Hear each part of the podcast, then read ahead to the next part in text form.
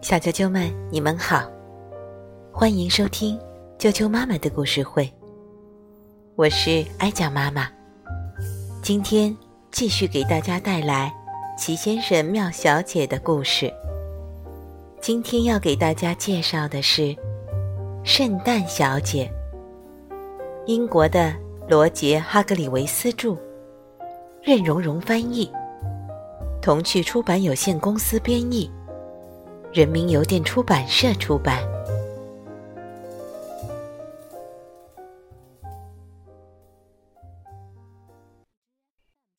圣诞小姐，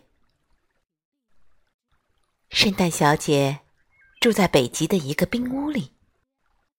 隔壁住的是她叔叔，圣诞老人。他的哥哥圣诞先生住在离他很远很远的地方。圣诞小姐给圣诞老人工作，她的工作就是包装圣诞礼物。让圣诞老人在圣诞前夜把它们送出去。你能想象，有非常多的礼物需要包装，要用上它整整一年的时间。圣诞小姐热爱她的工作，可是天天包装礼物，有时候会有一点无趣。去年，圣诞小姐。埋在包装纸和包扎胶带当中，将近整整一年。他决定去度个假。所有礼物他差不多都包装好了。他觉得，让圣诞老人包装剩下的一点礼物，应该不会给他带来什么麻烦。为了让圣诞老人更轻松一些。他给他南极的哥哥圣诞先生打电话，请他来帮忙。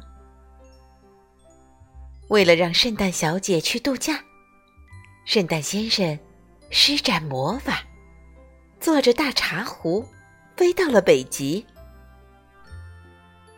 我要到圣诞前夜的前一天才回来，你们一定要把最后那些礼物包装好哦。圣诞小姐在登上飞机之前，还在提醒他们：“啊，别担心！”圣诞老人大声说：“我们有足够的时间，等到你回来，我们早就包装完了。”哈哈哈哈！第二天早上，早饭吃过圣诞布丁烤面包后。圣诞老人就带着圣诞先生来到包装车间，开始工作。包装这些礼物不会花费多少时间。圣诞老人做了一小时后说：“我们的时间有富裕，去打高尔夫球怎么样？”好主意，圣诞先生说。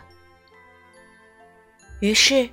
在这一天剩下的时间里，他们两个一直在打高尔夫球。第二天早上，他们静下心来开始工作。可一小时后，圣诞老人又说话了：“呃，你想去比赛驯鹿吗？我们有足够的时间做完这些工作的。”好主意，圣诞先生。答应了。于是，在这一天剩下的时间里，他们两个一直在冰上比赛寻路。接下来的一天，他们根本没有来到包装车间。啊，我们还有足够的时间来完成工作。今天我们去钓鱼，好不好？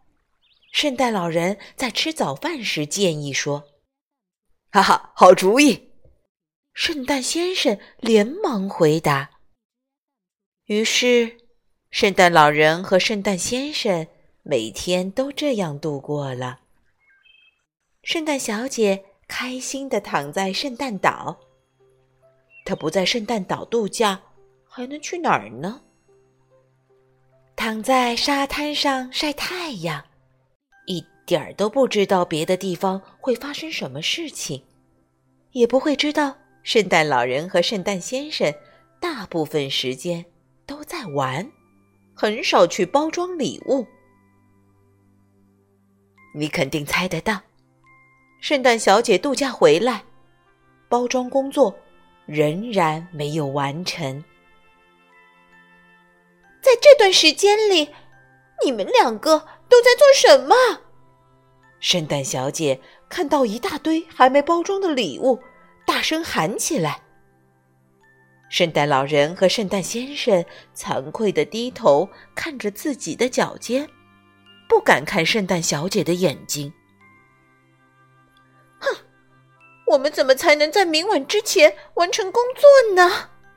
他生气地说。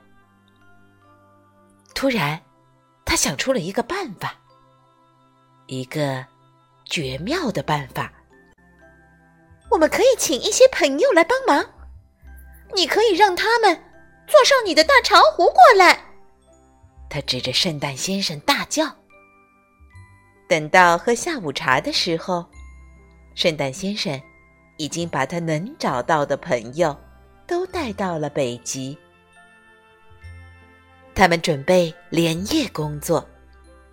圣诞小姐很小心的给每个人安排工作。莽撞先生只能包装泰迪熊，因为如果给他别的礼物，他会把它们打碎。霸道小姐要一直看着淘气小姐，以免她在包装礼物的时候放进什么意外惊喜。即使这样，也并不是每件事都按计划顺利完成的。糊涂先生一直在标签上写“复活节快乐”，帮倒忙小姐一直在努力的帮忙，但交代。总是给他带来麻烦。健忘先生总是忘记把礼物放进包裹里。邋遢先生包装礼物就没有不出错的时候。不管遇到了多少麻烦事，到了圣诞前夜的午饭时间，所有的礼物都包装好了，贴上了标签。放进了圣诞老人的雪橇。太谢谢你们了，圣诞小姐对每个人说：“没有你们的帮助，我真不知道该怎么办。许多圣诞树下面就会空着，没有圣诞礼物。现在，我们只需要找到圣诞老人了。哎，他人呢？大家。”都不知道圣诞老人在哪儿。最后，圣诞小姐找到了他，他正在和圣诞先生玩扑克牌呢。快，快！他使劲喊：“你要迟到了！”啊哈哈！别担心，别担心。圣诞老人呵呵笑着说：“啊，我们有的是时间。”小啾啾们，圣诞小姐的故事就讲到这儿了。预祝大家圣诞节快乐！明天见。